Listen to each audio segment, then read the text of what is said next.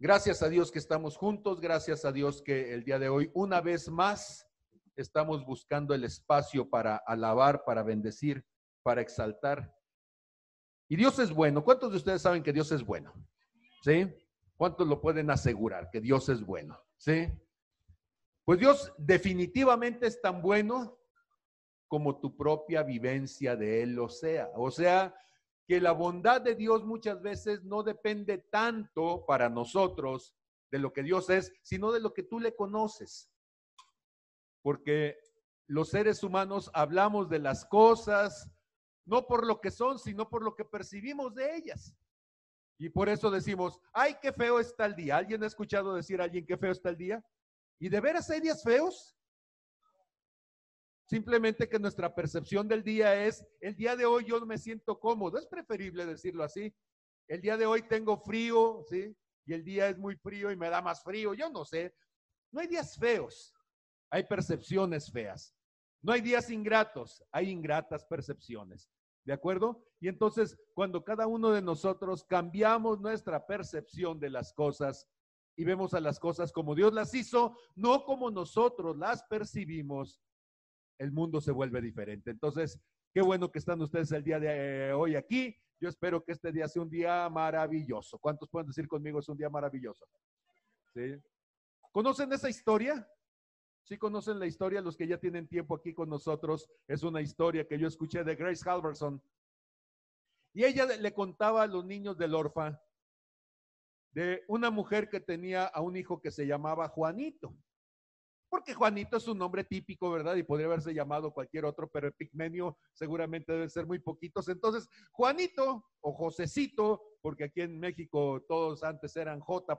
algo, y entonces Juanito o Josecito era un niño que su mamá todos los días le decía, hijo, levántate, el día de hoy va a ser un día maravilloso, sí, ándale, ponte listo para que vayas a la escuela. Y el chiquillo desde muy pequeño lo levantaba y ahí iba medio dormido a la escuela. A veces estaba haciendo frío, a veces estaba nublado, a veces estaba lloviendo, a veces hacía mucho calor. Y él decía, no, no, no sé por qué mi mamá siempre dice que va a ser un día maravilloso y a veces no es un día maravilloso. Y entonces un día ya tendría, teniendo unos siete, ocho años, le dice a su mamá, mamá, no me puedo levantar el día de hoy. Porque ya me di cuenta que el día de hoy no va a ser un día maravilloso. Va a ser un día terrible. Y la mamá le dice, sí, sí, va a ser un día terrible. A ver, diga conmigo un día terrible. no, pero dígalo así terriblemente. A ver, diga, un día terrible. ¿Sí? Y su mamá lo escucha tan convencido que dice, ah, está bien, no te levantes, mijo, quédate en la cama dormido otro rato, si va a ser un día terrible, quédate. Y se pegó, ¿sí? Y se da vuelta, se, se acomoda bien y duerme otro rato, pero ¿qué creen? A la lombriz a veces no la convences de que va a ser un día terrible y se despierta con hambre, pero más todavía porque su mamá estaba cocinando y le llegó hasta su cuarto el olorcito del tocinito así, doradito, empezó a oler que había huevitos, luego estaba escuchando que estaba haciendo jugo y él dijo, ay, es hora de levantarse. Cuando sale con la mamá, le dice, mamá, ¿quiero desayunar? No, mi hijo, no te puedo dar de comer. ¿Pero por qué no, mamá? Porque tú me dijiste que el día de hoy iba a ser un día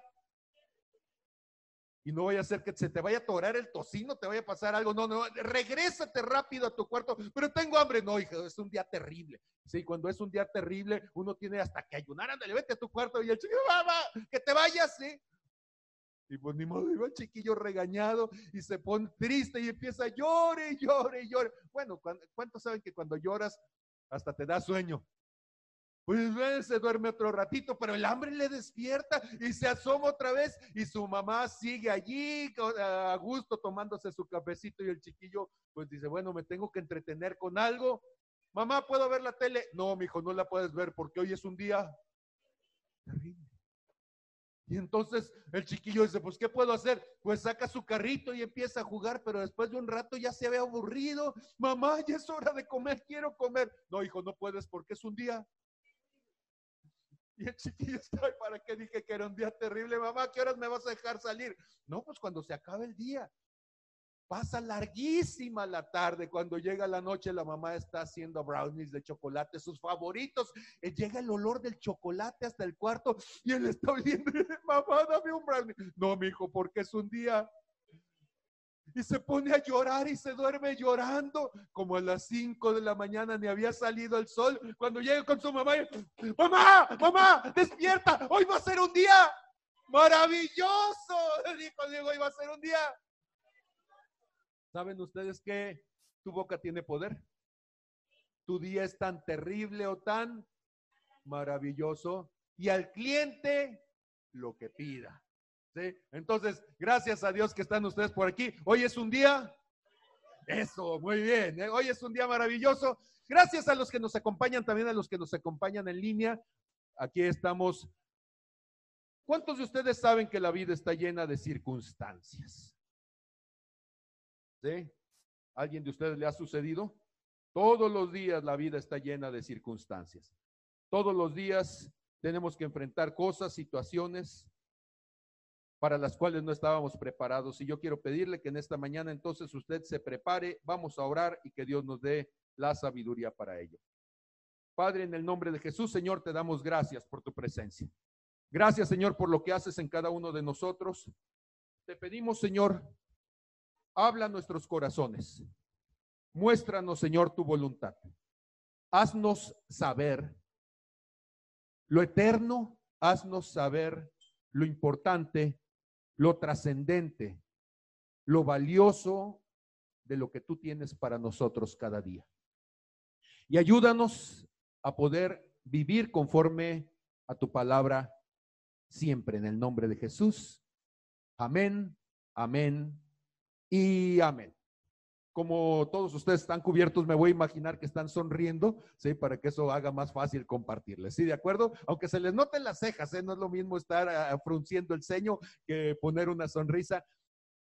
Como les decía hace un momento, cada uno pasamos circunstancias.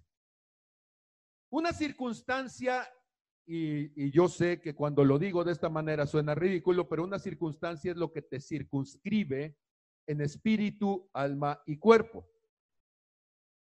¿Y eso qué quiere decir? Circunscribir significa hacer un círculo alrededor. Podría decir conmigo un círculo alrededor. Ok, imagínese por favor que usted tuviera un gis y que en cada lugar donde usted llega, usted trazara con un gis, ¿sí?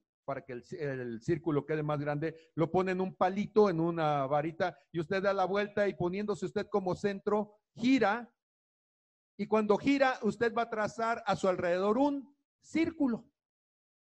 Y entonces usted va a quedar circunscrito, o sea, metido adentro del círculo. Y todo lo que esté dentro del círculo le va a afectar a usted. ¿Vamos de acuerdo? Todo lo que quede dentro del círculo le va a afectar a usted. A eso le vamos a llamar circunstancia. Circunstancia significa lo que está dentro de mi círculo. ¿Cuántos de ustedes han hecho eso físicamente alguna vez? Pues yo creo que cuando estaba en el kinder yo debí de haberlo hecho en la primaria, algún ejercicio de la escuela en matemáticas, pero casi, casi es algo que no vamos a hacer todos los días físicamente. Podría decir conmigo, físicamente no lo hago, pero espiritualmente sí. ¿Cómo es eso? Espiritualmente usted todos los días, sin darse cuenta, traza un círculo y ese círculo se llama influencia. Ese círculo se llama conciencia. Ese círculo se llama realidad usted establece un círculo con su conciencia, con su entendimiento de las cosas, y ese círculo que usted llama realidad es lo que usted permite que le afecte todos los días. En ese círculo hay cosas que son tangibles. Por ejemplo, esto que tengo aquí es muy tangible. Lo puedo agarrar, lo puedo mover, puedo reacomodarlo. Si quisiera pasar por donde está él, me va a estorbar, lo puedo hacer un ladito. Si quisiera sentarme mientras estoy compartiendo, lo puedo mover y entonces me puedo reacomodar para estar sentado. Pero hay cosas que son intangibles. Intangible significa que no puedo agarrarlo, no puedo moverlo, no puedo manipularlo. Por ejemplo, el calorcito que está haciendo. Me doy cuenta de que está allí, mi piel lo nota, lo siento, pero no lo puedo modificar. Bueno, si tengo el dinero, hago un cuarto cerrado, pongo un aparato que cambie el clima, gasto unos pesos en kilowatts y bajo la temperatura y ya afecté mi clima. Bueno, parece ser que está fácil mover un círculo, pero ¿qué tal con los intangibles que son más amplios? ¿Qué tal cuando usted trata de mover lo que está sucediendo, por ejemplo, a nivel eh, municipio o a nivel estado, a nivel nación o a nivel mundial?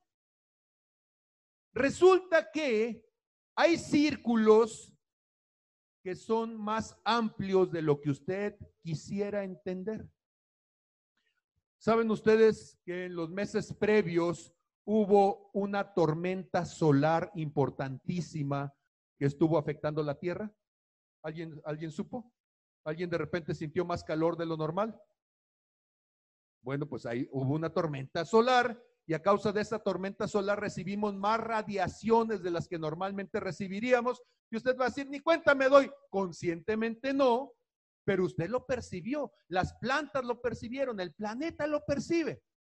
Entonces, este asunto de los círculos, de las circunstancias, es fundamental porque mis circunstancias afectan lo que yo soy y lo que yo hago. ¿Qué pasa cuando en tu círculo de realidad entra, por ejemplo, un huracán? ¿Te afectará de alguna manera?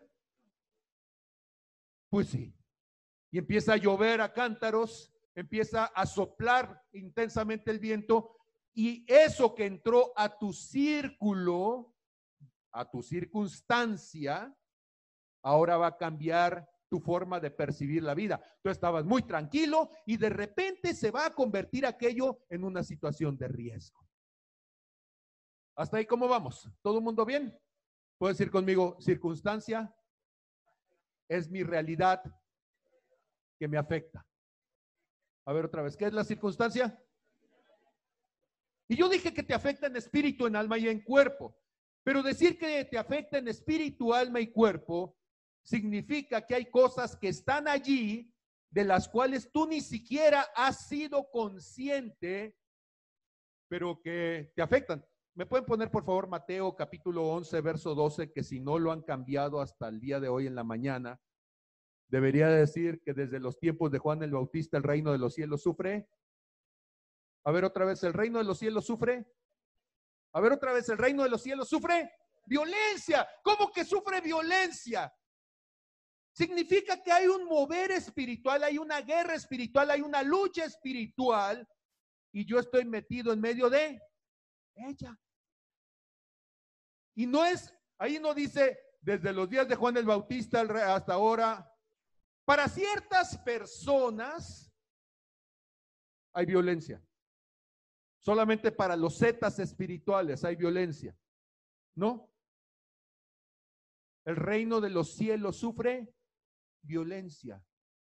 Cada uno de nosotros, en nuestro círculo que nos rodea, somos afectados por la violencia. Pero no dice la violencia física solamente, no dice la violencia biológica de una bacteria o de un virus, no dice la violencia psicológica de una campaña en contra, de un desprestigio, de una campaña de, temor. No, está hablando de una violencia espiritual.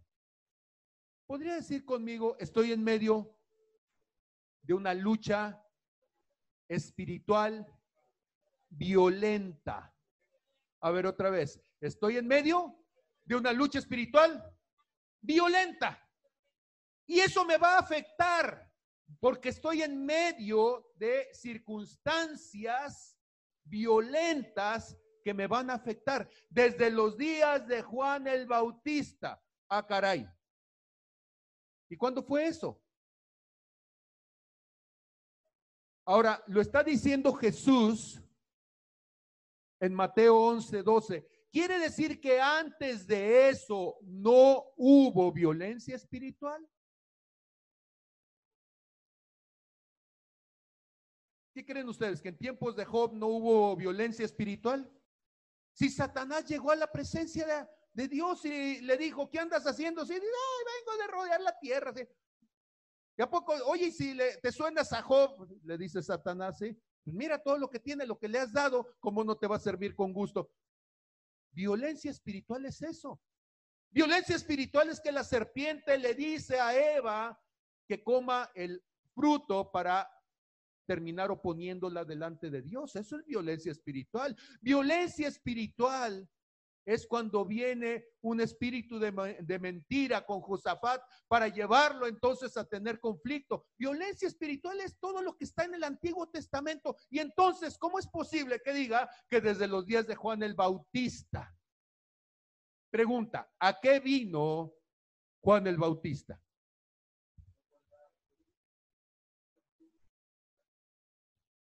perdón.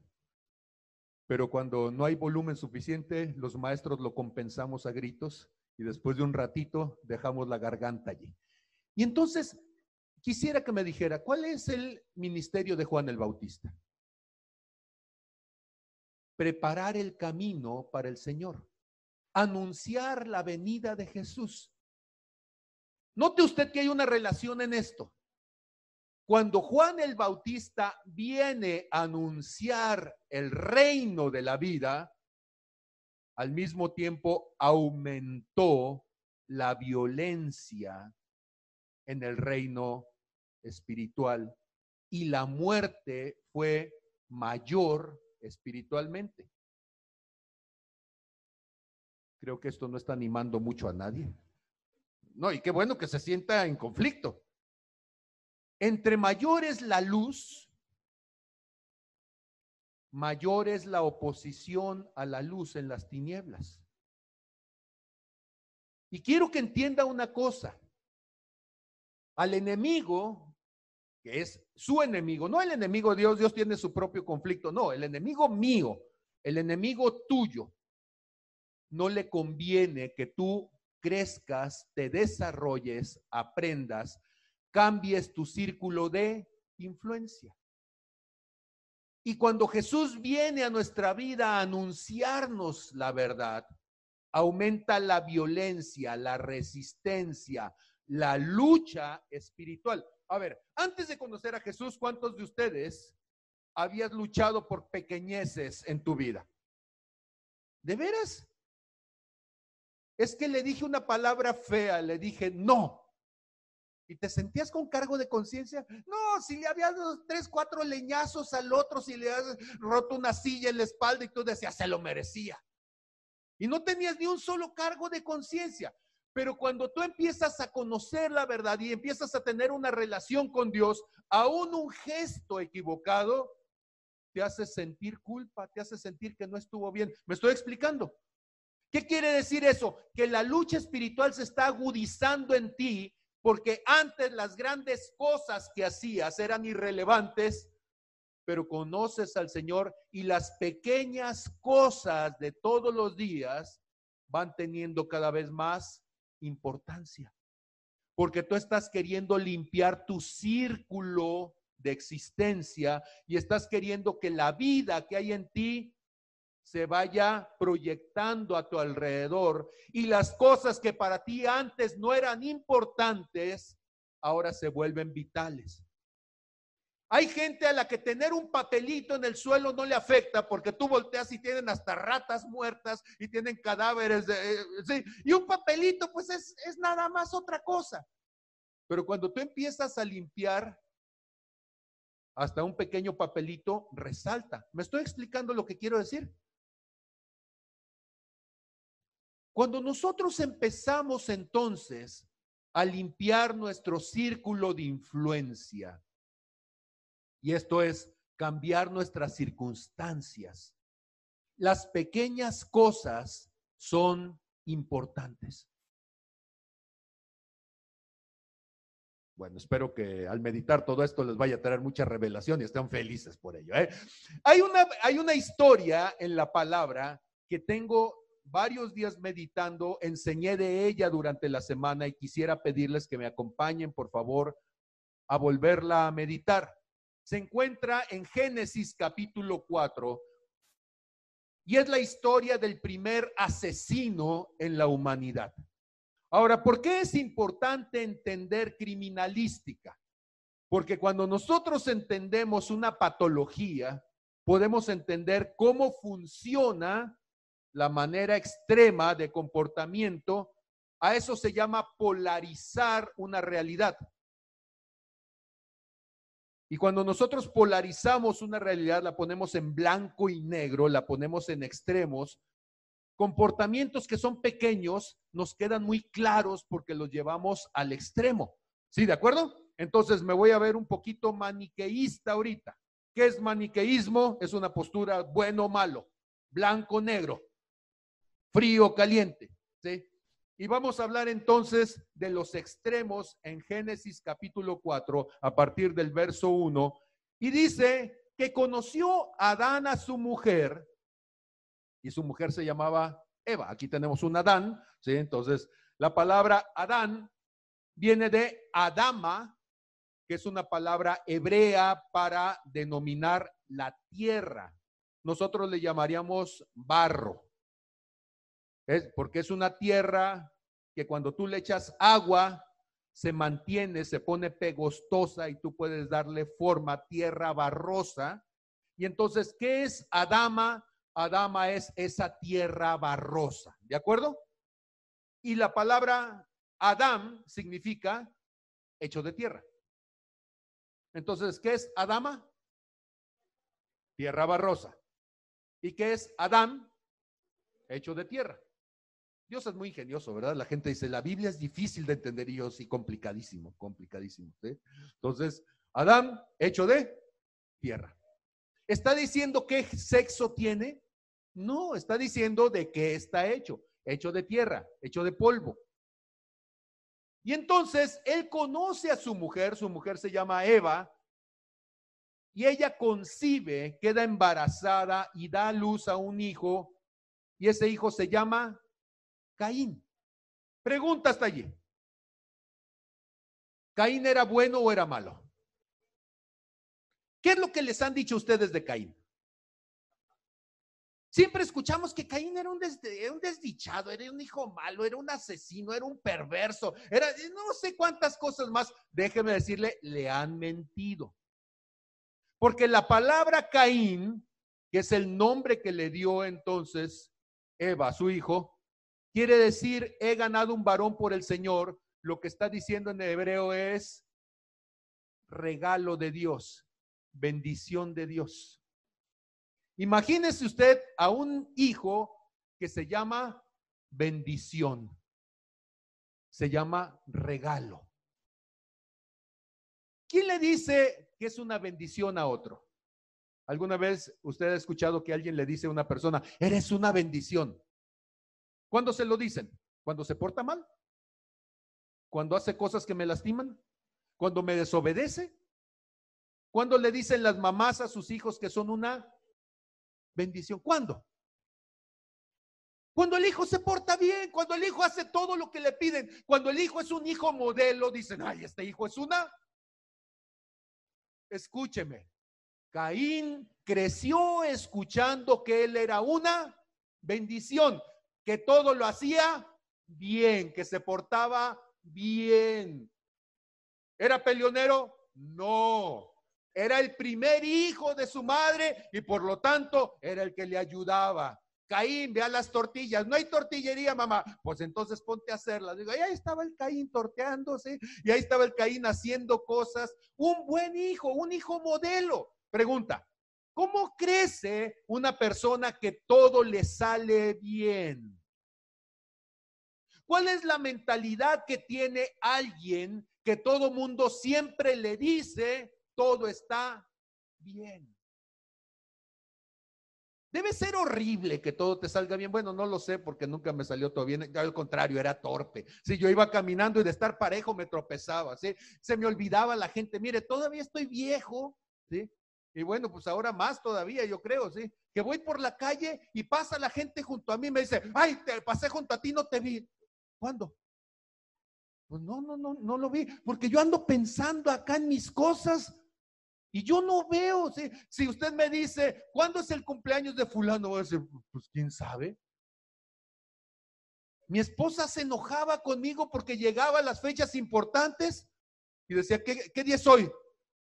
Pues debe ser miércoles, ¿no? Debe ser jueves, eh, porque ayer di clase y mañana me toca otra vez. Entonces, mi vida gira alrededor de cosas tan simples como esa. Y ella decía, es que es nuestro día del no sé qué. Fue la primera vez que me diste un chocolate, fue la primera vez que yo digo, ay Dios mío, ¿eh? Decía mi esposa, quiero que un día me des una sorpresa. Le digo, te doy sorpresas todos los días. Todos los días estás esperando que diga lo correcto y no lo digo. ¿A poco no te sorprendes? Eh? Ahora, ¿cuál es el asunto? Yo sé que muchas mujeres van a decir, eso no está, no es correcto, no debería ser así, no es romántico. Y yo le digo a mi esposa, mira, lo más romántico que yo puedo hacer por ti es que tú me digas qué quieres que yo haga por ti y yo lo hago. Y eso es un gesto de que yo estoy dispuesto a complacerte. Le digo, romanticismo tendría que ver con eso. Entonces, ¿quieres velas prendidas? Dime, voy por las velas, dime cuándo, y lo pongo en mi agenda para yo poder saber que quieres velas ese día, y ese día pongo las velas, ¿sí? Ay, pero que sea sorpresa. Ahora, ¿cuál es el asunto?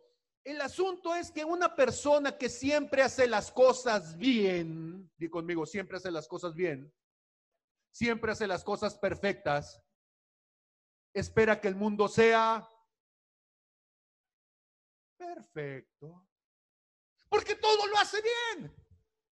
Y él espera que la demás gente sea como él, porque él se esfuerza y él hace las cosas bien.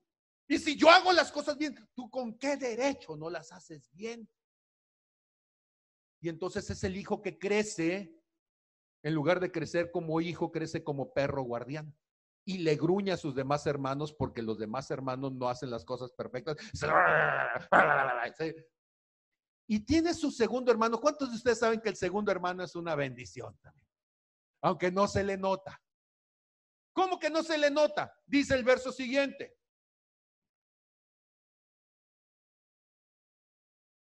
Y otra vez dio a luz desde, dice, a su hermano Abel. Puede decir conmigo, Abel. Abel viene de la palabra lavel, que significa vanidad. Puede decir conmigo, vanidad. ¿Qué es vanidad? ¿A poco ustedes nunca vivieron vanidosamente? La gente guapa, Chava y yo lo sabemos, ¿a poco no, Chava? Es horrible, es horrible, sí. El asedio y la envidia de todo. Ahora, no, no, en serio, ¿qué es vanidad? La palabra vanidad quiere decir superfluo, quiere decir superficial. La palabra vanidad quiere decir irreverente en muchas cosas, quiere decir que está centrado en sí mismo, la persona vanidosa, ¿qué le interesa?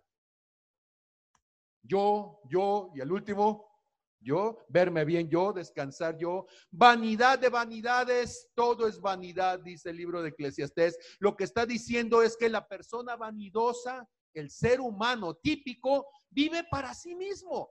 ¿Qué es lo que le importa? Lo que le pasa a él. ¿Alguna vez has tenido tú un dolor de algo y llegas con alguien y dices, ¿cómo estás? Me dueles. Ay, sí, una vez a mí me dolió. No, pero me dolió horrible. Lo tuyo no es nada, no. Lo mío, ese sí fue un dolor. ¿sí? Dentro del Guinness de dolores, el mío rompió, ¿sí? porque era mi dolor. Mi preocupación es más preocupación que cualquier otra preocupación que ha tenido cualquier persona preocupada sobre la faz de la tierra, porque era la mía. ¿Qué es vanidad? Vanidad es ponerme yo y estar pensando solamente en mí. Y entonces usted tiene una mezcla bien interesante. Tiene un primer hijo que se llama Caín, que significa regalo de Dios, bendición. Todos los días la mamá decía, mi niño, bendición. Ay, sí. Abel, Abel, Abel, ya se fue otra vez ese chiquillo. ¿Y dónde andará? Pues quién sabe haciendo qué cosa que le interesa a él.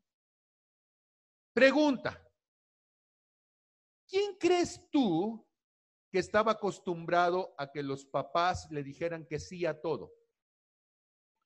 ¿Quién crees tú que estaba acostumbrado a que todo mundo ni caso le hacía?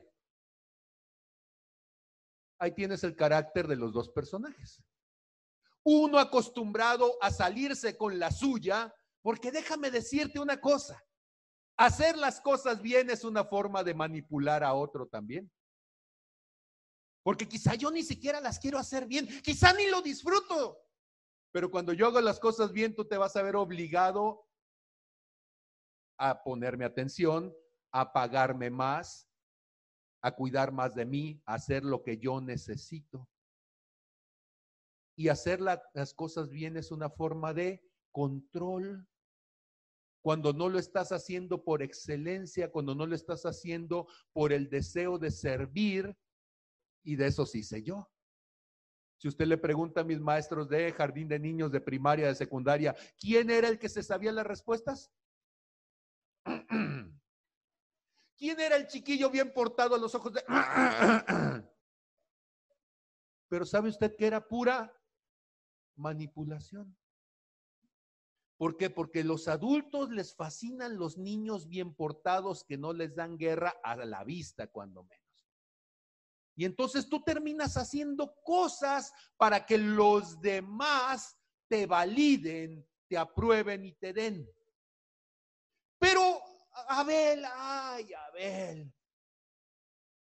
¿Sabe usted que Abel era un desastre, pero era un desastre transparente, honesto?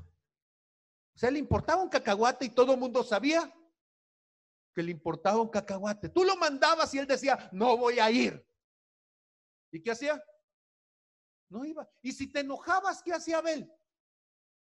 Hazle como quieras, ¿sí? ¿Te urge a ti las tortillas? Ve y tortea. Hoy yo quiero comer arroz y con eso me basta. ¿eh? Y entonces, Abel era pastor de ovejas, Caín era labrador de la tierra. ¿Saben ustedes que labrar la tierra es cansado? Y que cuidar ovejas no es cansado, porque se los he estado diciendo la oveja camina sola, la oveja come sola, la oveja pare sola. ¿Y qué es lo que el otro hace? Nada más va caminando con ella. El pastor de ovejas, para no sentirse mal, ¿qué hace? Lleva su flautita y está tocando la flautita allí mientras las ovejas están caminando. Eh, desde, hace ruido para que los animales de por allí se den cuenta de que él anda y le tengan miedo. Y él está cuidando sus ovejas, hasta se duerme allí, cuidando a la oveja. Dice que los hermanos de José el puño de hermanos que tenía, hasta se iban a bañar y estaban echando relajo, ¿sí? Y saben ustedes que el niño de las visiones, el del mantito de colores, ¿saben cómo se llamaba ese niño? Ah, no, José, es cierto. Tenía el mismo espíritu de Caín. Él era la bendición, era el que hacía las cosas bien, era el que tenía los sueños de parte de Dios, era el que iba y acusaba a los hermanos, el que señalaba los errores de los otros. Eh, curioso pensar en, en un Caín diferente, en capítulos diferentes, ¿verdad? Y entonces José va a ser vendido por sus hermanos y va a ver cómo las cosas a veces no salen bien y Dios va a tratar con él, pero esa es otra historia. Estamos en Caín y Abel. Caín fue labrador de la tierra, Abel fue pastor de ovejas. Caín hacía las cosas bien y con el sudor de su frente decía, ay papá, ¿por qué pecaste? Mira nada más todo lo que hay que trabajar, pero ahí andaba arando la tierra o con el asadón, acostumbrado a que todo el mundo dijera, sí, Caín, eres tan buen hijo, eres una bendición. Diga conmigo, una bendición. Muy bien. Verso 3. Y aconteció que andando el tiempo, y durante todo ese tiempo el hijo bueno era Caín y el hijo malo era Abel, andando el tiempo, un día Caín trae del fruto de la tierra un regalo a Dios. Pregunta, ¿era la primera vez que le había llevado un regalo? Seguramente lo había hecho en muchas otras ocasiones. ¿Por qué lo sabemos? Porque la forma en que tú haces las cosas tiene que ver a veces con la costumbre de tu familia, con lo que te han enseñado, con tu necesidad. Probablemente él había aprendido de sus padres a hacer sacrificio, a ir a la iglesia, porque nuestros hijos los traemos aquí antes de que tengan convicciones y crecen ahí del brazo del papá y, vienen a la iglesia y ahí están cante y cante y llegan a la adolescencia y dicen, bueno, ¿y por qué vengo si no quiero venir? Y empiezan con su crisis. Sí, pero ¿cuántos años él estuvo haciendo eso? Y siempre lo que había escuchado de Caín, de Dios, era, gracias Caín, eres una bendición. Verso 4.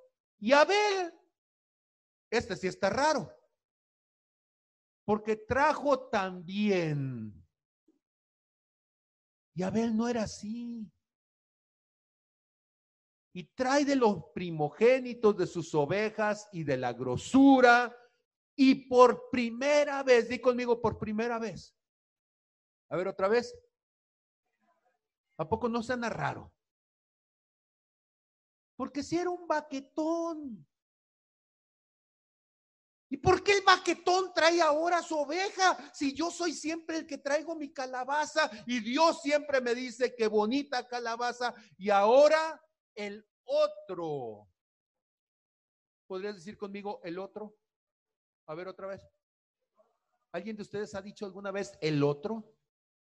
Cuando decimos el otro sin darnos cuenta, volvemos a la otra persona, lo volvemos adversario, lo volvemos distinto, lo volvemos enemigo, lo oponemos a nosotros y decimos, el otro es el que me quitó el balón, el otro es el que hizo porque ya no decimos nosotros, porque nosotros es una palabra que nos abarca, que nos une, que nos identifica.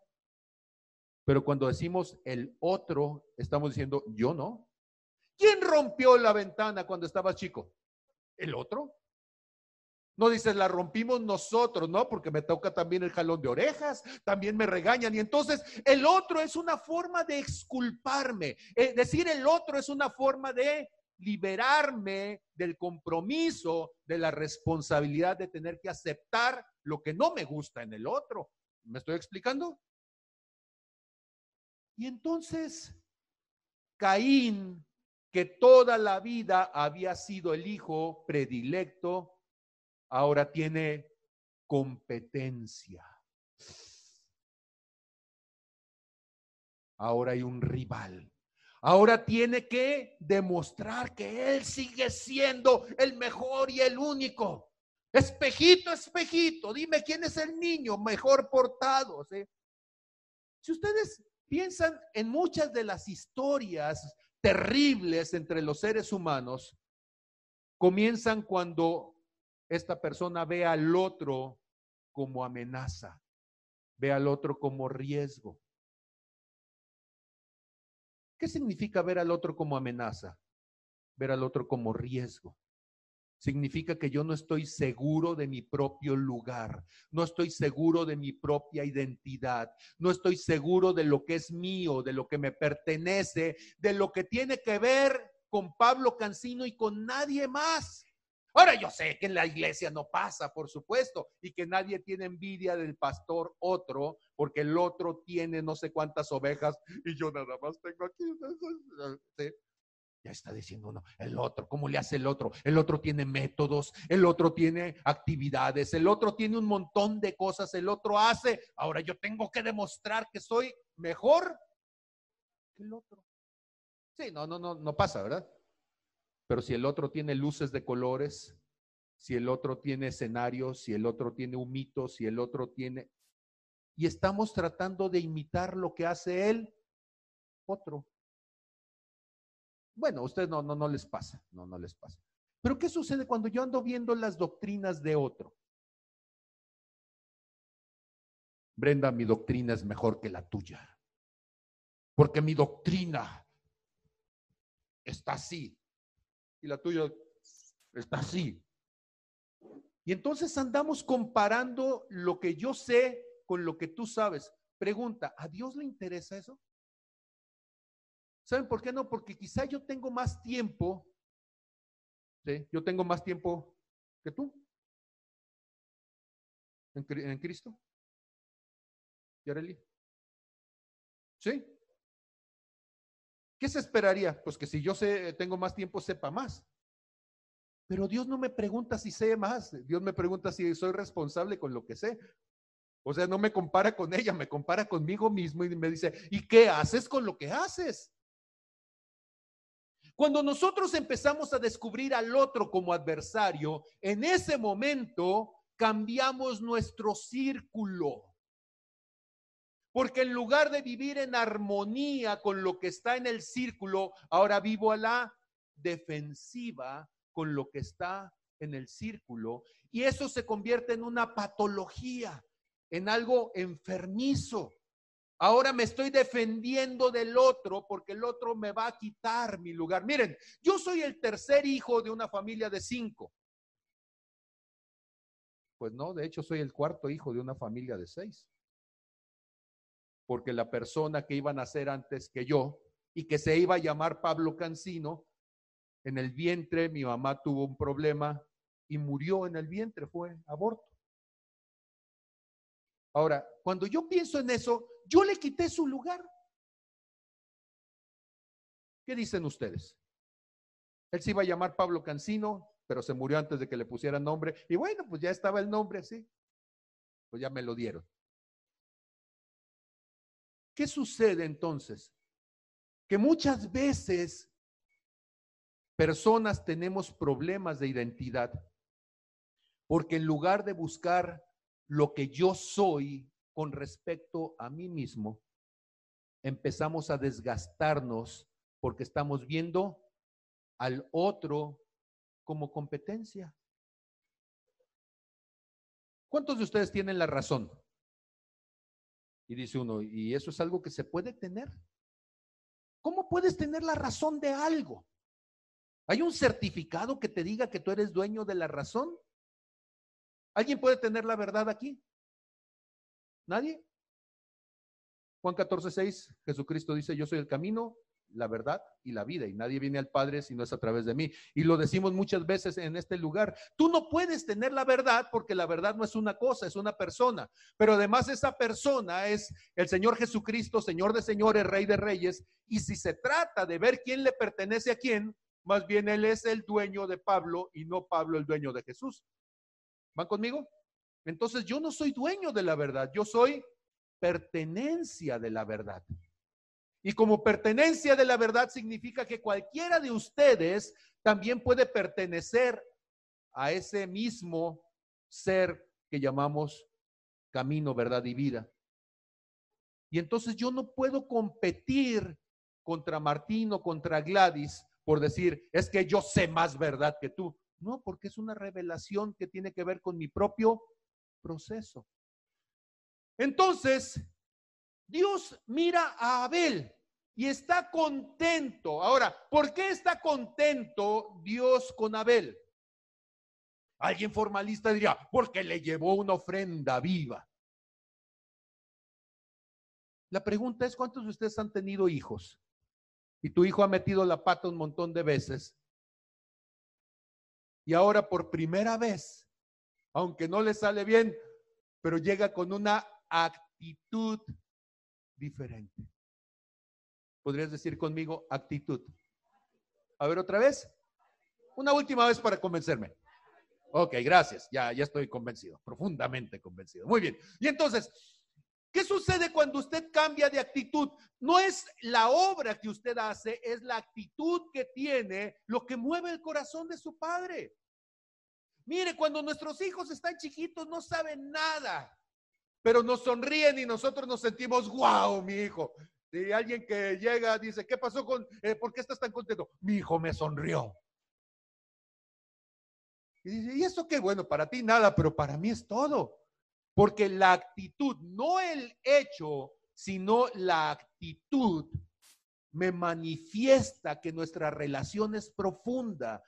Su actitud me manifiesta su deseo de acercamiento conmigo. Abel era vanidoso, había estado pensando en sí mismo tanto tiempo y por primera vez lo vemos que llega con Dios y dice, yo también te quiero dar un regalo.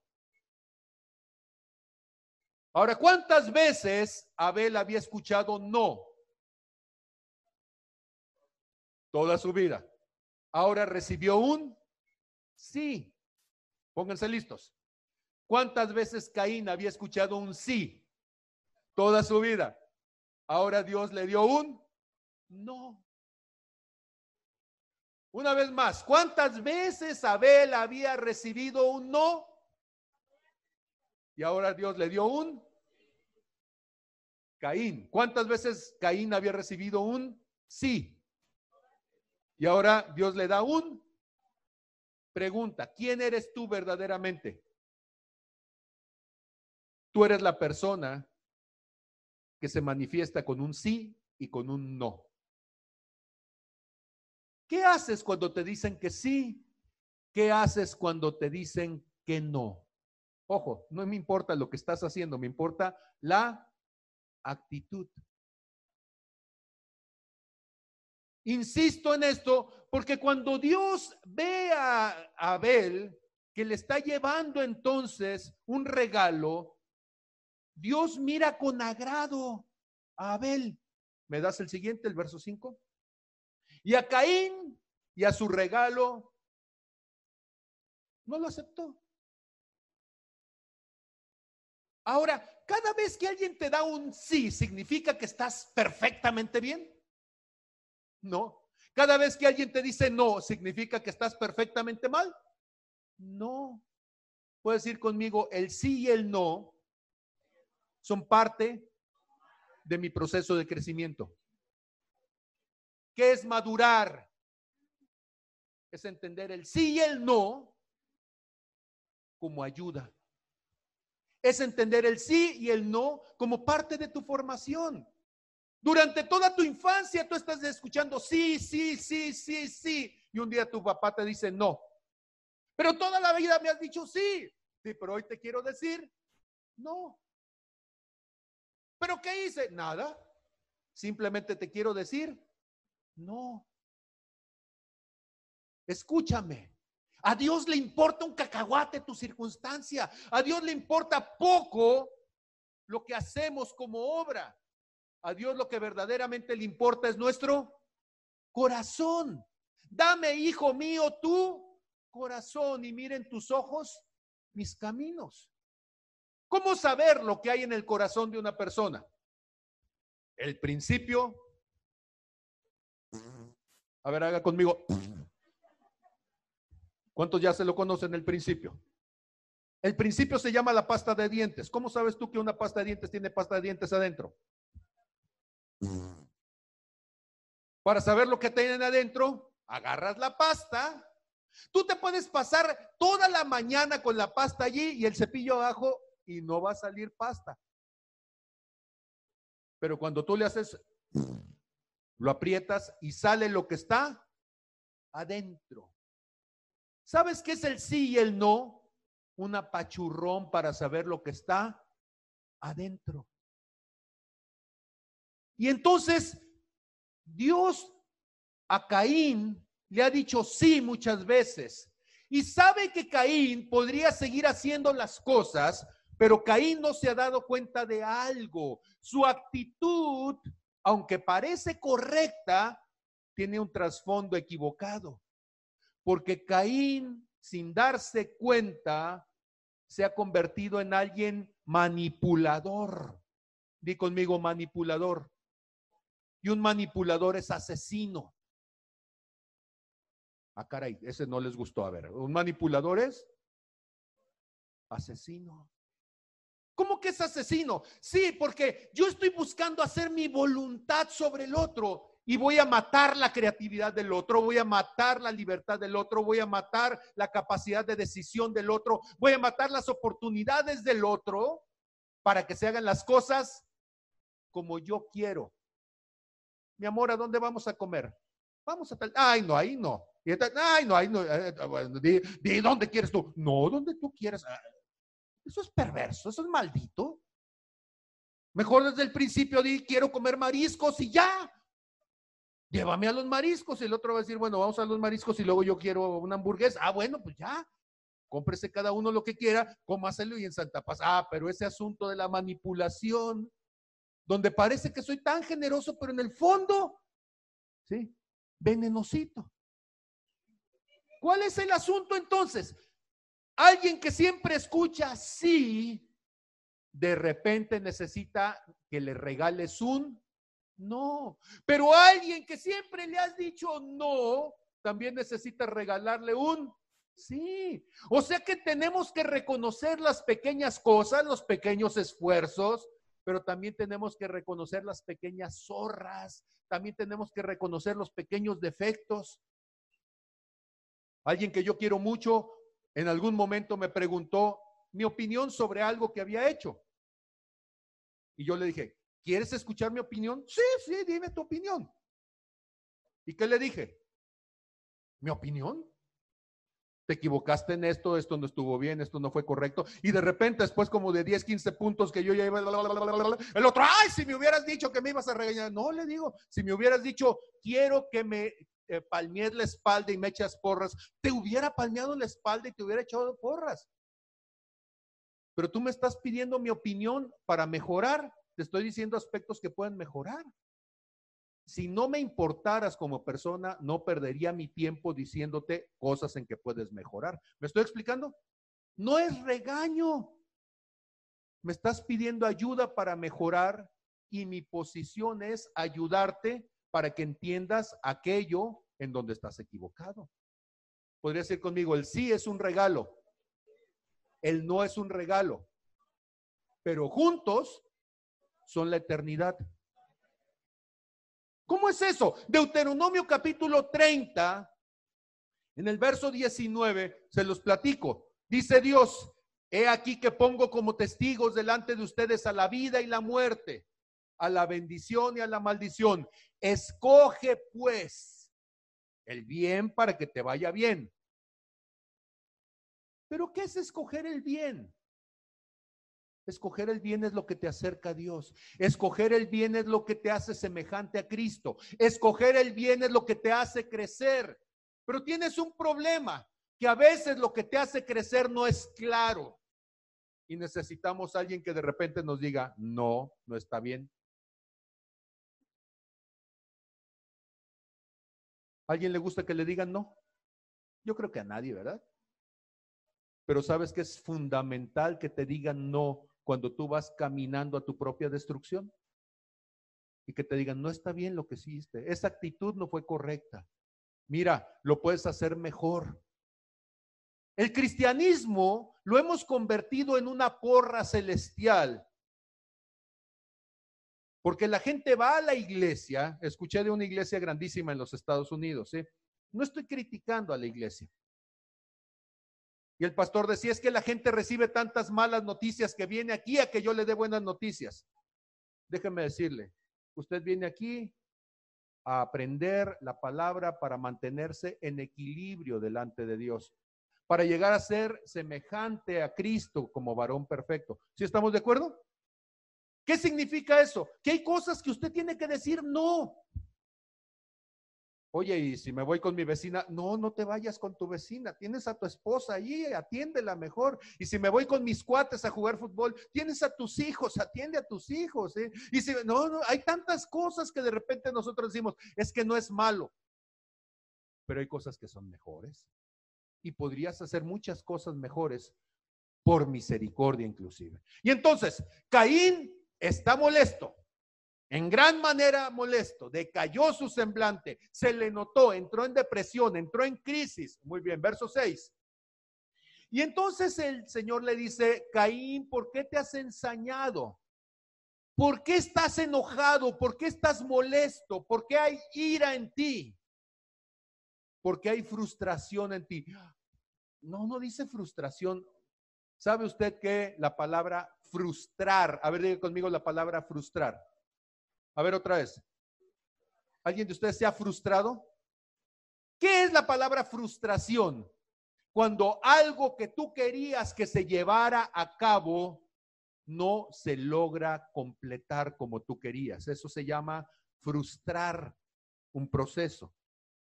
Algo que fue abortado en el proceso, algo que no logró llegar al término que tú esperabas, que quedó inconcluso. A eso se le llama frustrar.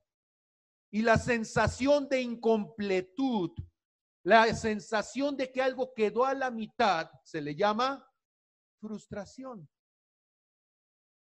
¿Cuántas veces has dicho, como que algo hizo falta? ¿Alguien lo ha dicho alguna vez? Como que no fue perfecto, como que me quedó debiendo. Y esa es una sensación que nos hemos acostumbrado a vivir con ella. Frustración significa que yo esperaba más. Di conmigo, yo esperaba más. A ver otra vez. ¿De veras esperamos más o esperamos que nos digan lo que queremos? Porque hay una diferencia. Cuando yo estoy esperando más y me dan más, tú no esperabas un no y te lo dieron, mira, estaba fuera de tu lista. No, pero yo no quería eso. Lo que yo quería era que me dijeras que sí a todo. Papá, ¿me dejas ir con mis amigos? Sí, mijo. Ahí está la cartera, ahí está el carro, ahí están las llaves de la casa de campo. Vaya y piérdase. Eso sí, ay, mi papá, qué bueno. Pero si en lugar de eso tú dices, ¿me dejas ir? Sí te dejo ir, pero no te vas a llevar el carro porque no eres responsable y vas a atropellar a alguien, ¿sí? No tienes permiso de tal, tal, tal, tal, y te regresas en tres horas. Ay, mi papá no me quiere. Y entonces el problema es que hay un momento en donde Dios dice, te veo frustrado. Diga conmigo, frustrado. A ver otra vez. Te veo incompleto. Te veo molesto. Te veo incómodo. Te veo amargado. Ok, ¿alguien reconoce esas palabras? ¿Sí? O, son nuevas en su diccionario. ¿Sabe por qué la gente se divorcia? Por esas palabras. Es que yo esperaba que fuera príncipe azul y ni príncipe y ni azul. ¿Sí? Es un sapo verde. Y tú te casaste con un batracio, pues ¿qué esperabas, no? De tepocate se convirtió en sapo. Pues sí, pero era el proceso. Y entonces, ¿cuál es el problema? El problema es que nosotros no nos damos cuenta de que nuestra expectativa es equivocada. La palabra expectativa significa lo que yo espero acerca de algo. ¿Cuántos de ustedes esperan cosas buenas de parte de Dios? Ok. Ahora, ¿cuántos de ustedes saben que cuando Dios traduce ese versículo dice, Dios al que ama disciplina? ¿Sí sabían eso? Porque de repente nosotros decimos Jeremías 29, 11, porque yo sé los pensamientos que tengo acerca de ustedes, pensamientos de bien, de paz y de bendición para darte el fin que esperas. Y tú dices, ahí está, Dios dijo que me va a bendecir. Sí, pero a veces te bendice en, el, en la espalda y a veces te bendice en la pompi. Pero es bendición. A veces te agarra de la manita y a veces de la orejita. Pero es bendición porque Él está buscando desarrollar el carácter de Cristo en ti. ¿Cómo vamos? ¿Sí? ¿Todavía me toleran llegar unos versículos más? Sí, ok. Y entonces le dice, ¿y por qué se ha inmutado tu rostro? ¿Qué es inmutarse? La palabra inmutarse significa, bueno, mutar es cambiar. Porque cuando tú le dices a alguien que sí, hasta se le dibuja la sonrisa. Quiero regalarte mi carro. Ay, sí. No, basta, basta, no lo hagas, por favor. No, no. Ya están, sí, diciéndonos y nosotros ni podemos aguantarnos. Pero ¿qué sucede cuando te dicen algo que no te gusta? Mi amor, ¿qué tienes? Nada. No, eh, ¿te, molestaste? No. Eh, ¿A poco no es cierto? Y se convierte en una ostra, en un molusco. La palabra molusco significa como una piedra. Y entonces hay gente que deja de ser humano para convertirse en molusco. Se pone como una piedra y se cierra. Y ahí está. ¿Qué tienes? Nada, nada. ¿Se ha fijado que las, eh, las ostras nunca tienen una sonrisa? Siempre tienen así las conchas así, todas curvas por todo. Y tú le ves cara de ostra a la persona así. ¿Qué tienes? Nada. ¿Por qué se ha inmutado tu rostro? Nada. Inmutarse significa no cambiar. No cambiar significa no hablar. No hablar significa distanciarse. ¿Te gustó lo que Dios hizo? Sí, está bien. Pero tienes una semana que no ahora. Ah, sí, estoy enojado con él. Y castigas a la persona guardando silencio, castigas a la persona no hablando. Déjeme decirle, el silencio, muchas personas lo utilizan como arma de violencia. El reino de los cielos sufre violencia. no, no significa que no le hablo para que vea. ¿Cuál es la violencia del silencio? Se llama un sitio feudal. ¿Sí? Cierras las puertas de tu castillo y dice que no entre. O el otro se pone alrededor y dice que no salga. Y ahí lo tengo hasta que se le acaba el pan y se le acaba el agua y se está muriendo. Y el otro dice, no, pues yo aquí nomás en la puerta esperando a ver, a ver a qué hora, sí. Pero porque no, no, no, ya aquí estoy yo nada más. O sea, yo llegué y me paré aquí con mi ejército, pero nada, o sea, no hay nada. Y tienen años de silencio feudal, poniendo en sitio al otro matándolo de hambre emocional, matándolo de hambre en relaciones. ¿Me estoy explicando? Diga, pero a mí no me ha pasado. ¿Verdad? Y entonces entramos en un silencio con Dios y le dice Caín, tú siempre has sido una bendición, tú siempre has tenido mi aplauso, tú siempre has recibido mi reconocimiento, ¿Por qué estás enojado? Una vez, sí, me tocó conocer una niñita que estaba bien enojada porque su mamá le había dicho a una niña que estaba muy bonita y ella dice, pero yo soy la niña más bonita del mundo, ella me lo ha dicho todos los días. Y ella no podía tolerar que hubiera otra niña aparte de ella que fuera bonita. Yo sé que no me va a creer, pero los cuentos de terror así comienzan. Porque alguien quiere ser la más bonita y le saca el corazón después a la que pues estaba mejorcita. Y entonces, verso siguiente, Dios le dice, cierto es que si bien hicieres, serás acepto. Si tienes la actitud correcta, Dios te lo va a reconocer. ¿Cuántos de ustedes saben por qué Dios hizo la belleza como algo pasajero? ¿Qué pasaría si tu belleza fuera eterna? Aquí eh, y ahora serías insufrible. Pero el hecho de que mañana te va a salir una arruga significa, esto es temporal, Aprecialo, varón, y date cuenta de que no puedes fincar tu identidad sobre eso. Te vas a arrugar. Las orejas se te van a hacer grandes, la nariz se te va a hacer aguileña, ¿sí? Vas a echar lonja ahí donde está el, ahí va, ¿sí? Te vas a encorvar. Vas a convertirte en la fea del cuento. ¿Cómo que en la fea del cuento? Sí, en la familia de mi esposa, a una de las hermanas, sí, la hacían llorar diciéndole que se parecía a Chabelita, su bisabuela, su abuela, sí. Ahora, cuando se lo decían, la otra estaba chiquita, era la más bonita de la familia, y la abuelita pues ya estaba viejita y arrugada, y ella la veía horrible, ¿sí? Pero con un corazón hermoso. Pero nos dejamos llevar por la apariencia. Si bien hicieres, serás aceptado, y si no hicieres bien, diga conmigo, si no tengo la actitud correcta. A ver, otra vez dígalo conmigo. Una última vez. Si no tengo la actitud correcta, dice, a las puertas duerme el pecado o el pecado te está acechando.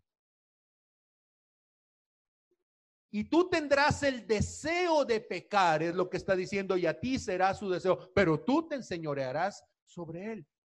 ¿Saben ustedes que nuestras carencias humanas siempre nos van a poner en crisis? Y que la crisis es parte de nuestra vida constante. La palabra discernimiento en griego se dice diacrisis. ¿Podría decir conmigo diacrisis? Discernimiento significa separar lo bueno y lo malo, separar lo que es de lo que no es. Pero en griego la palabra es diacrisis y diacrisis significa a través o por medio de una crisis. La gente dice, Señor, ya no quiero estar en crisis y Dios dice, mañana te mueres.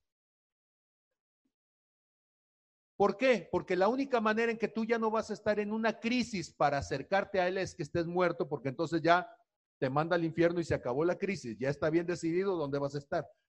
Pero todos los días Dios va a hacer que tú tengas crisis.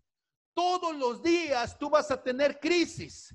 Y las crisis van a ser para llevarte fuera de tu espacio de confort.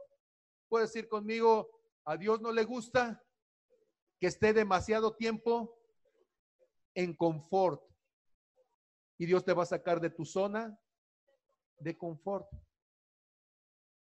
Y dice, ¿cómo es eso? Dios dice, sí, sigue la nube, sigue la nube, sigue la nube. Señor, dime a dónde vas a ir. No, porque entonces te vas a poner el piloto automático y te vas a ir en la ruta. Y Dios dice, a ver, sígueme, sígueme, sígueme, sígueme, sígueme, sígueme, sígueme. Y está uno ahí detrás del Señor y dice, ya Dios, estate quieto. Dice, no, porque lo que quiero es que entres en crisis. Porque una crisis te obliga a decidir, una crisis te obliga a madurar, una crisis te obliga a determinar qué es lo importante en ti. Una crisis va a sacar lo mejor y lo peor de ti. ¿Van conmigo? Y Dios nos dijo este año que Dios iba a hacer una poda, pero para hacer una poda Dios necesita meterte en crisis para que tú por diacrisis, por discernimiento, separes lo que es de Dios y lo que no es de Dios. ¿Cómo vamos hasta ahí? ¿Cómo se construye entonces tu círculo? ¿Cómo se construye tu círculo? Tú lo construyes por medio de crisis. Hay cosas que son negativas y tú dices, no, gracias, no las quiero en mi círculo y hay cosas que son positivas y no están, y tú dices, por favor, tráiganlas a mi círculo. Hay actitudes que no deberían de estar en ti, y la única manera en que te vas a dar cuenta que son actitudes equivocadas es porque Dios te permita disfrutar el sabor del chocolate caliente, ¿sí? Toma chocolate, pague lo que debe. Y Dios dice, siga sembrando de eso y más le tenemos preparado. Ay, ya no quiero. Dios dice, muy bien, crisis superada. ¿Están conmigo? Puedes decir conmigo, la crisis es una bendición. Y el Dios de milagros es el Dios de crisis. A ver otra vez, el Dios de milagros es el Dios de crisis. Una última vez, el Dios de milagros es el Dios de crisis. ¿Qué es un milagro? La resolución de una crisis por la forma, por los métodos de Dios. Un milagro es cuando Dios, de una manera que para ti era imposible, te dice, pero si haces esto, yo te voy a ayudar. Y estás en una crisis y dices, ay Señor, ¿y cómo le voy a hacer? Y Él dice, ¿estás listo? Hoy tenemos examen. ¿Y cómo le voy a hacer? Yo te paso las respuestas. ¿Pero estás listo? ¿Sabes que Dios dijo que eso iba a ser? No te preocupes, yo voy a llenar tu boca, eso es lo que dijo. No te preocupes de lo que vas a hablar, de lo que vas a decir, de lo que vas a predicar. Lo que está diciendo es, yo te voy a pasar las respuestas, pero tú estás dispuesto a hacer lo que yo te pida. Y tú dices, ay Señor, ¿va a hacer cosas difíciles? No tanto. Bueno, para mí no, para ti sí. Cállate la boca. Ay, pero porque ya eso es lo difícil, cállate la boca. ¿sí? Di gracias. Pero porque, di gracias. Dios no te pide cosas imposibles, Dios te pide cosas bien sencillitas, pero que por tu orgullo y por tu soberbia parecieran que son las cosas imposibles. ¿Me estoy explicando? Por ejemplo, cuando estábamos comenzando el servicio, yo le pedía, llegue temprano. Pregunta, ¿es algo imposible? Pero ¿sabe qué revela? Las ganas de una persona para lo que Dios puede hacer. ¿Sí? La gente se enoja porque Dios llega tarde a su vida y Dios dice, ojo por ojo, diente por diente. tú llegas tarde conmigo siempre y te enojas porque yo no hago las cosas cuando tú quieres. Llega temprano, llega temprano tú, llego temprano yo. Yo te hablo y no me respondes. Tú quieres que yo, eh, me hablas a mí, que yo te responda luego, luego. Yo no sé cómo Dios se lleva con ustedes, pero Dios es de rancho. Nació un ranchillo que se llamaba Belén. Lo parieron en una, en una, en un pesebre con un buey, una vaca y un, eh, probablemente sacaron a las gallinas para que él se pudiera estar allí, ¿sí? ¿Qué significa? Pues que Dios a mí me habla como de rancho. Y de repente yo me pongo así, Dios, ah, mira, para que la cuña apriete, tiene que ser del mismo palo. Así que aquí como las dan, ¿sí? las toman, ¿sí? Así que al son que me toques yo bailo. Y puras de esas, sí, el libro de Proverbios conmigo debe de tener como mil capítulos, ¿sí? Y entonces, Dios siempre me está diciendo, usted, su boca es medido a mi niño, ¿sí? Usted dígame cómo lo trato y así nos llevamos. ¿O qué? No, pues está bueno, bueno. Y el asunto es que nosotros de repente no nos damos cuenta. Nuestra patología nos puede llevar a ser asesinos. Termino entonces. Empecé hablando de círculos. Y parece que di muchos círculos para llegar al punto. No, pero ya se dio cuenta usted que el círculo, ¿quién lo traza? El círculo lo trazo yo. Yo soy el que permito que cosas sean parte de mi realidad porque estoy consciente de ellas. ¿De qué tamaño es tu círculo? ¿De qué tamaño es el círculo de Dios? El círculo de Dios es el universo y todavía le falta. Pero el de nosotros son cuatro gentes y ya estamos abarrotados con eso. El círculo de Dios es pasado, presente y futuro. Y el tuyo, cinco minutos. Y Dios dice, ten una visión más larga. ¿Por qué? Porque por el gozo puesto delante de él, dice Hebreos 12, que Jesús vivió la cruz, sufrió la cruz, fue a la cruz. No veas el momento, no veas la circunstancia inmediata. Haz tu círculo más grande. Termino con el ejemplo que quería poner para terminar. El día de ayer tuve de esas oportunidades hermosas que te da la vida, donde tú estás, trabaja y trabaje feliz.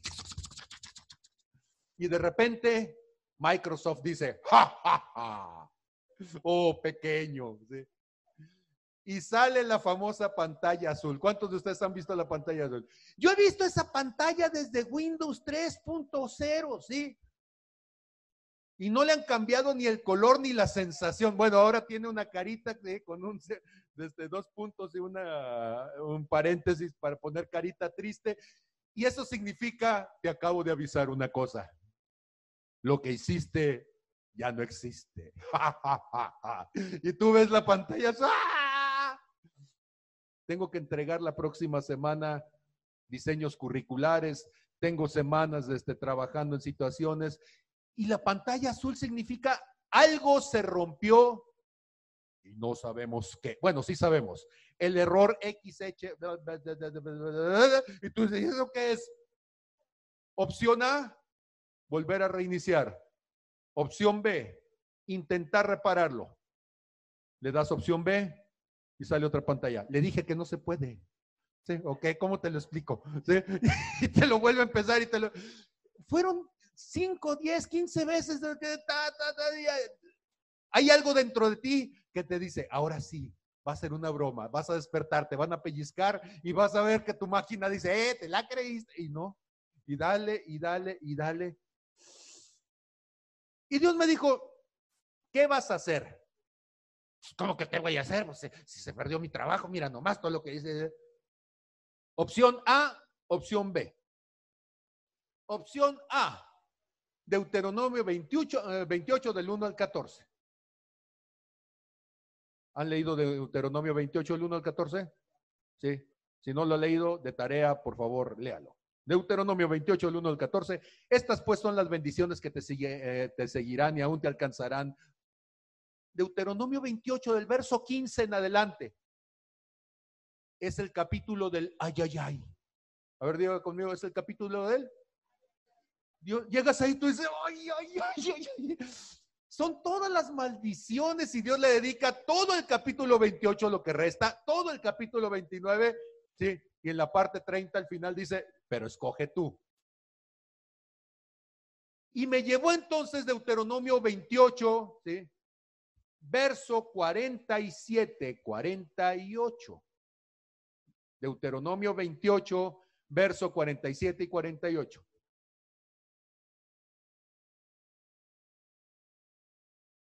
Esta es la parte donde usted se cambia de lugar para que las piedras no le lleguen, ¿sí? Como ya lo tenía programado, iba a decir, es que siempre el pastor me las tira a mí, yo me voy a voltear, usted se cambia y yo sigo predicando, Sin saber dónde está, para que no diga que es piedra contra nadie, ¿de acuerdo? Y entonces Deuteronomio 28, versos 47. Dice, por cuanto no serviste al Señor tu Dios con alegría y con gozo de tu corazón. ¿Ya está listo? Por cuanto no serviste al Señor tu Dios con alegría y con gozo de tu corazón, por la abundancia de todas las cosas. Te lo voy a traducir de una manera diferente. Tantas cosas yo te he dado, dice el Señor. Hay tantas cosas que ya las he puesto en ti tantas bendiciones maravillosas que se volvieron invisibles, que ya no las valoras, que ahora no estás pensando en lo que tienes, sino en lo que no tienes. No eres feliz con lo que yo te he dado, ahora eres infeliz por lo que no te he dado. ¿Alguien le ha pasado eso? ves un vaso con agua, ¿qué es lo que ves? ¿Se acuerdan ustedes de un comercial por allí de los años 70? Algunos ven un vaso medio lleno, otros ven un vaso medio vacío. ¿Cómo lo ves tú? ¿Ves lo que tienes o ves lo que falta? ¿O ves un vaso que tiene agua y tiene aire y los dos los necesitas? Uno te lo tomas y el otro lo respiras. ¿Qué es lo que tú ves? Es que, Señor, perdí una pierna y Dios dice, y te quedaste con otra y no la valoras. Señor, es que me dejó mi esposa y se llevó el carro. Estaba viejo, vas a comprar otro. Mira, el lado bueno. Ahora yo sé que esto que estoy diciendo puede sonar ridículo, porque siempre que estamos en una circunstancia vemos lo peor de las cosas, vemos lo que nos duele, vemos lo que nos falta, vemos lo que no tenemos, vemos lo que quisiéramos tener. Y hay un punto en donde se nos olvida lo que Dios sí te dio, lo que sí tienes, lo que es el motivo de tu gozo. ¿Están conmigo? Gente está más preocupada por morirse que por vivir. Aguas. Póngase el cubreboca, sí, póngaselo, pero siga viviendo siga teniendo relación. Es que si voy a ver a mi abuelita, la voy a matar. No, cuídate, no seas baquetón. Pero la pobre viejilla ahí está metida encerrada en su casa sin que nadie la visite. Se está muriendo sola. Gente que murió, una de las cosas que cuando estaban ya agonizando decían que era lo peor del coronavirus, no era morirse, era morir solo. Y tengo un amigo anciano que me dijo, si sabes que me enfermo, por favor, diles que no me lleven, ¿sí? Yo no quiero morir solo, quiero morir con alguien. Y eso es horrible. Porque no estamos entendiendo la crisis. La crisis no es para que te sientas miserable, no, eso ya eras. Es para que te des cuenta de tu miseria, que te des cuenta de lo que no estás valorando, que te des cuenta de lo que no has tomado importancia. Si viviéramos hace dos mil años, una gripa te mata. Ahorita vas y compras algo para la gripa y sigues luchando.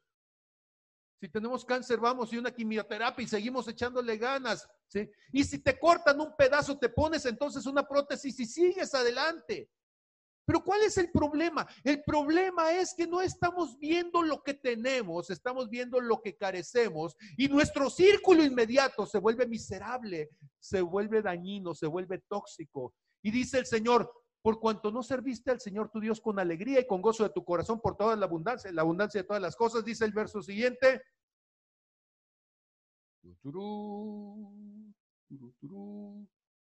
Servirás, te esclavizarás, estarás esclavizado a tus enemigos que enviará el Señor contra ti, con hambre y con sed y con desnudez y con falta de todas las cosas y él pondrá yugo de hierro sobre tu cuello hasta destruirte. Dice uno, Señor, qué maldito eres.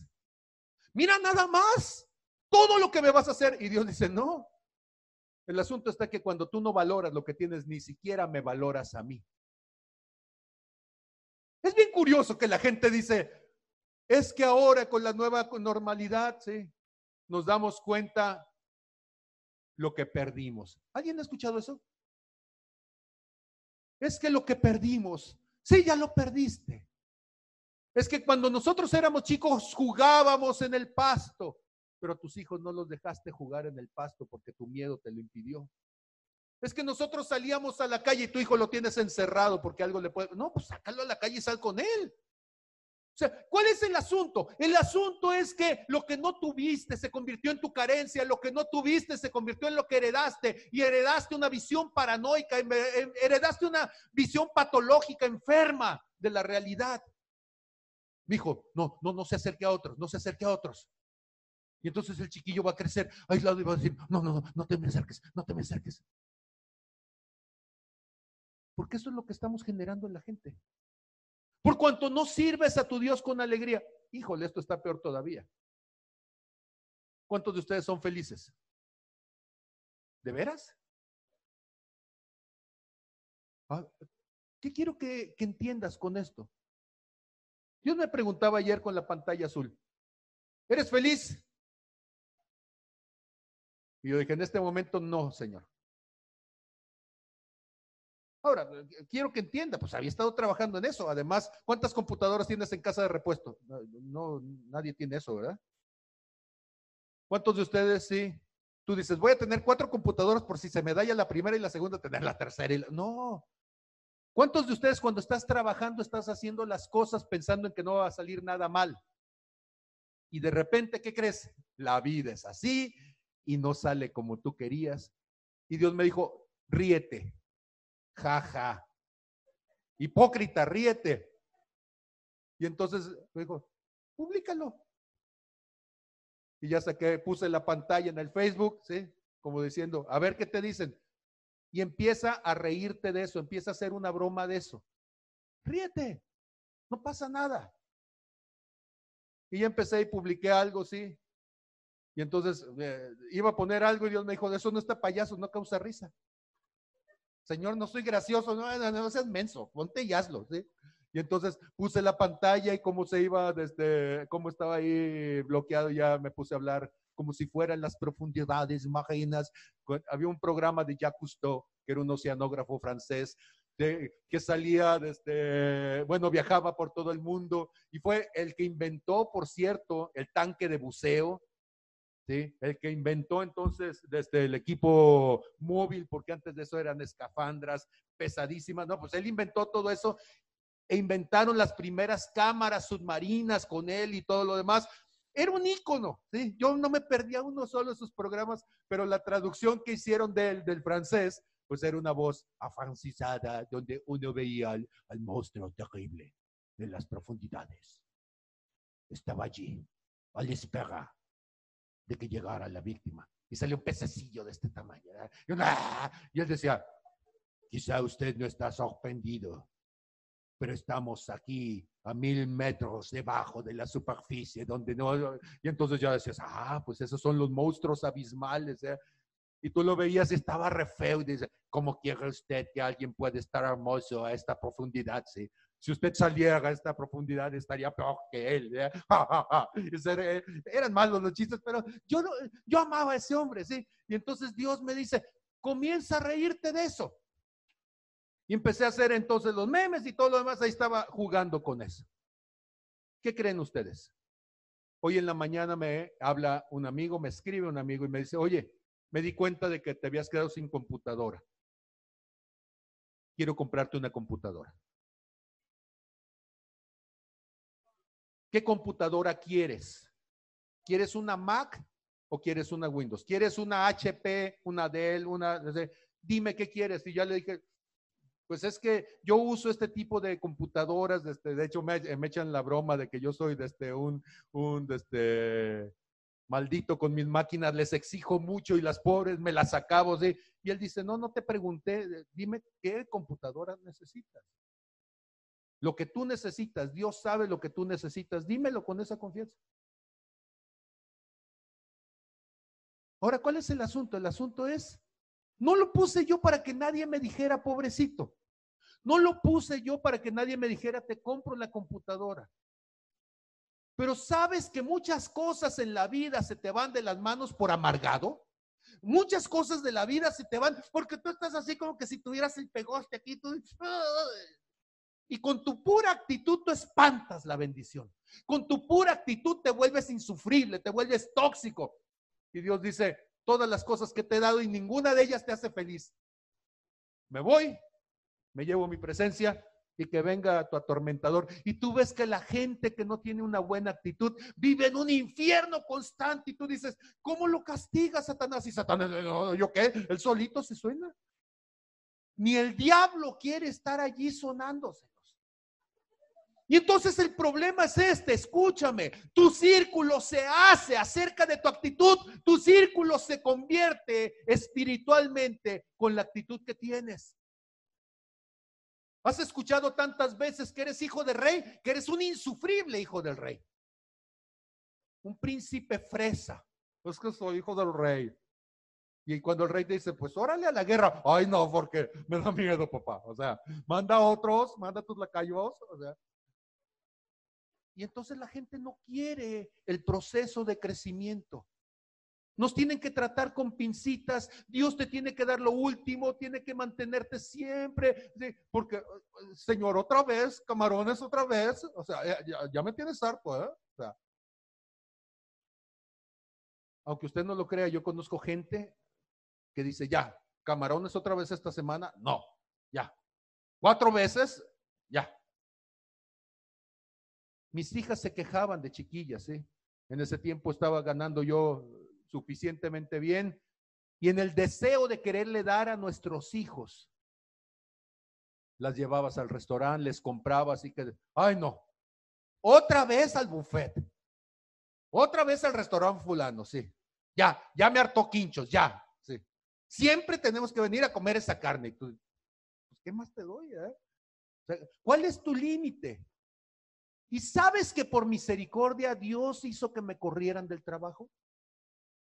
Tú dices, ¿cómo por misericordia? Sí, en el mismo periodo perdí todos los trabajos y todos los ingresos que tenía y pasé a ganar la sexta parte de lo que ganaba ordinariamente. Apenas para pagar la cuota del carro, apenas para lo más básico. Y entonces, ¿qué sucedió? Algunos de ustedes les tocó conocerme en ese tiempo. Y Dios dijo, ¿y qué actitud vas a tener? ¿Qué actitud vas a tener? Job capítulo 1, después de que Job acaba de perder a todos sus hijos, sus posesiones, sus riquezas, todo, dice que Job habló con Dios y dijo, el Señor me ha dado y el Señor me ha quitado. Bendito sea el nombre del Señor. Y Job no atribuyó a Dios despropósito alguno. ¿Está conmigo? Y entonces las personas felices no pecan. ¿Sabe por qué no pecan? Porque el que se siente feliz se siente suplido, se siente saciado. Está feliz con lo que tiene, aunque podría tener más y si llega, qué bueno.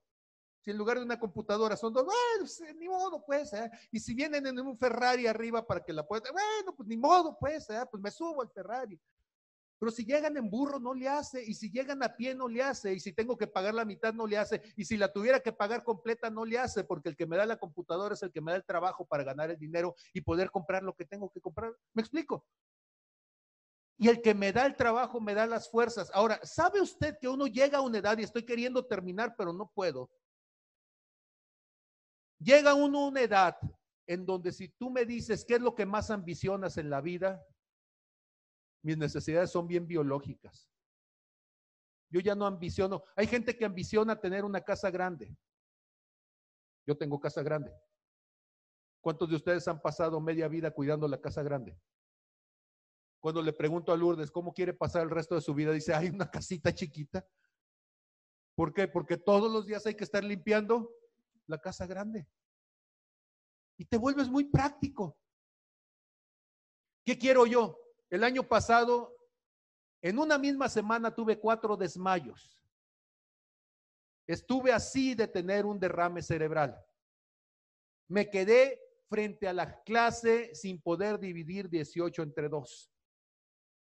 Me levanté un día después de haber estado tres horas tirado en el piso de mi oficina con una herida en la cabeza de que me había desmayado, había caído y ni cuenta me había dado, tenía la cabeza llena de sangre, me podría haber desnucado allí, no sabía dónde estaba, timbró el teléfono, me dice mi esposa, ¿qué tienes? Le digo, me siento mal, ¿dónde estás? Eh, creo que en mi oficina.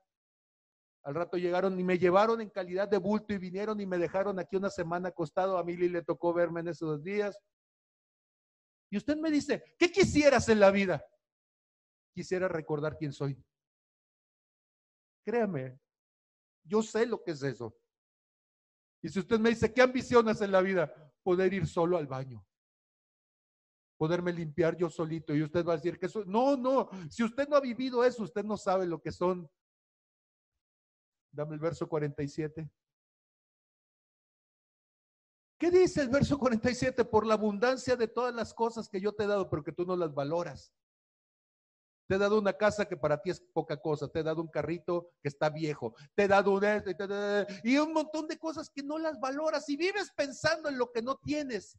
Vives encerrado en tu propio miedo. Vives generando un círculo miserable, tóxico, donde por más que yo te dé, no tienes llenadera.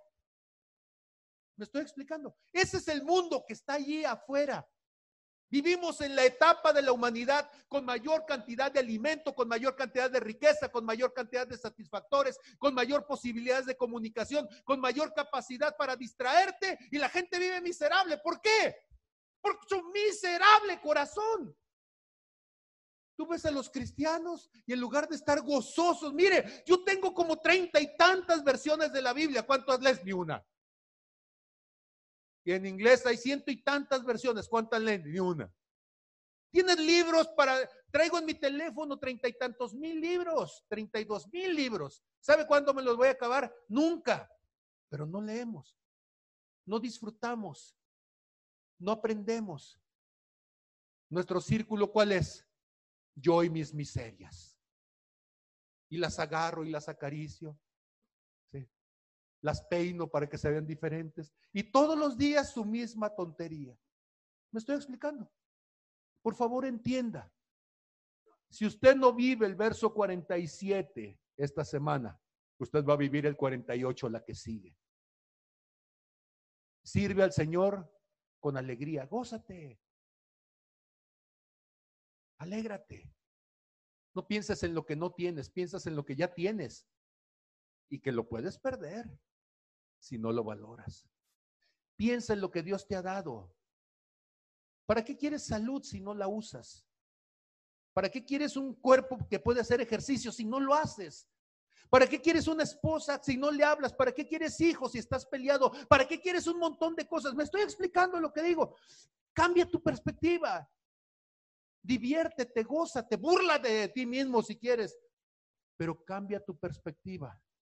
Y aunque usted no lo crea, biológicamente vas a provocar endorfinas y te vas a sentir bien. Te vas a burlar de ti mismo y tú que ya ni aguantabas vas a agarrar un segundo aire y ahí vamos, sí. Y capaz que Dios te regala cosas que ni pensabas. ¿Van conmigo? ¿Me pueden perdonar por todo esto? Amén. Cierre sus ojos, sí. Y vamos a darle gracias a Dios. Padre, en el nombre de Jesús, Señor, gracias, gracias, Señor, por todo lo que nos has dado y más, Señor. Nos has dado cosas que ni te hemos pedido, Señor, y muchas que te hemos pedido, no nos las has dado, Señor, quizá por tu misericordia, porque nos has llevado a valorar y entender qué es lo verdaderamente importante, Señor.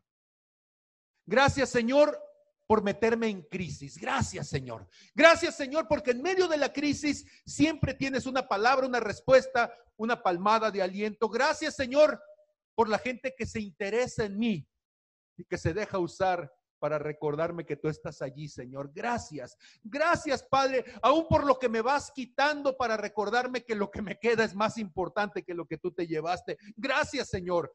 Gracias por recordarme que vivo a las carreras porque voy en tránsito a la eternidad, Señor, y que es más importante lo eterno que lo temporal. Gracias, Señor. Gracias por recordarme que lo más valioso en esta vida son personas regalos en estuche de carne y hueso que tengo que valorarles adecuadamente, tengo que aprovecharles, Señor. Gracias por la oportunidad de mis ancianos y de mis jóvenes. Gracias por la oportunidad, Señor, de los cercanos y de los lejanos. Gracias por el trabajo y por el descanso. Gracias por permitirme estar a las carreras cuando tengo trabajo y de permitirme descansar cuando no lo tengo. Gracias, Señor. Gracias por permitirme vivir en un tiempo y en un espacio donde muchos de los problemas que yo pienso que son imposibles, Señor, en otras épocas eran impensables poderlos enfrentar, Señor. Gracias por hacerme ver, Señor, que hay un infierno que es la pura imaginación, Señor, porque hay tantas cosas de bendición. Gracias, Señor, por conocerme, por llamarme tu hijo. Gracias, Señor, por estar a mi lado, por ser mi padre por tenerme paciencia. Quita, Señor, de mí el espíritu perfeccionista de Caín. Que si las cosas no son como yo quisiera, Señor, me enojo y juzgo a otros y destruyo a otros y saco palabras y saco argumentos, Señor, para sentir que soy el único que tiene la razón. Quítalo de mí, Señor. Y si he sido, Señor, como Abel y he sido vanidoso y he sido superficial, pero tú me aplaudes por la primera vez que no me equivoco, Señor. Anímame, anímame, Señor, a seguir adelante, a no quedarme atorado, Señor, a no tomar la miseria como manto y la mediocridad como excusa, Señor. Gracias, Padre, por esta vida maravillosa. Qué mundo tan maravilloso has hecho, Señor. Qué mundo tan maravilloso. Como dice, Señor, aquella canción de Armstrong.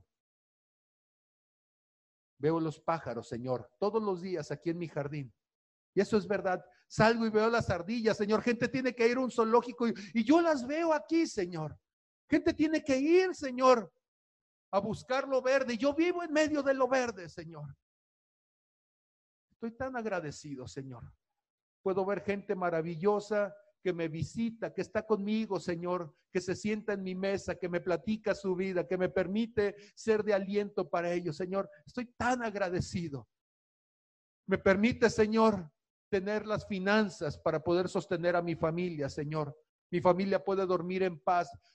Señor, sé dónde están mis hijas, sé dónde está mi esposa, sé, sé dónde estoy yo, Señor. Tengo conciencia, tengo manejo de mi propio cuerpo, Señor. Gracias. Hay tantas cosas, Señor, que, que se me olvida decirte gracias. Gracias, Señor. Aún gracias por los que me lastimaron, porque aprendí a perdonar por ellos, Señor. Gracias. Y aprendí a tener misericordia y empatía, Señor, cuando los demás no son perfectos, pero yo tampoco lo soy. Gracias, Señor. Hay tanto para dar gracias, Señor. Gracias por decirme todas estas cosas, Señor. Gracias, Señor. Enséñame a ser agradecido, porque se me quitan las ganas de pecar, Señor. Gracias en el nombre de Jesús. Amén y amén. Y gracias a ustedes por su paciencia. Gracias por el estar, el soportar, el dejarse enseñar. Gracias. Pues terminemos entonces nuestro día de hoy yo le invito a que esta semana sea una semana maravillosa. ¿Sí? que usted disfrute un día increíble, que tenga experiencias novedosas, que si Dios lo lleva a una crisis, termine el día riéndose de las caras que puso, de las sorpresas que le dio. Si pasa una situación complicada, que usted se maraville de ver cómo Dios estuvo con usted. Si alguien necesita un sobre, la chica de los sobres, ahí está. Ah, ese es chico. Oh, oh. ahí anda el callo también. El varón de Dios de los sobres que anda por allá atrás.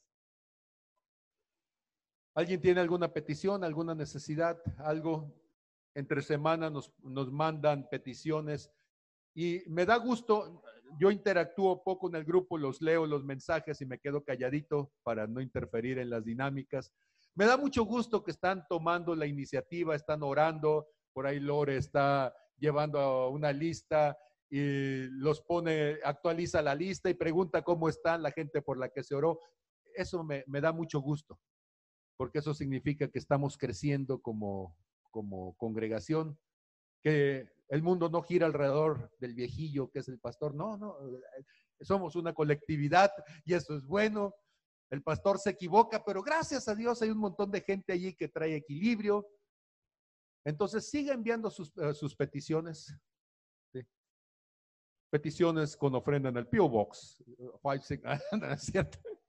No, pues usted mande sus peticiones y pida que se ore. Y, si alguien le pide un centavo, dígame para retorcerle el pescuezo, ¿sí? Porque es de gracia y de misericordia lo que hacemos. Amén.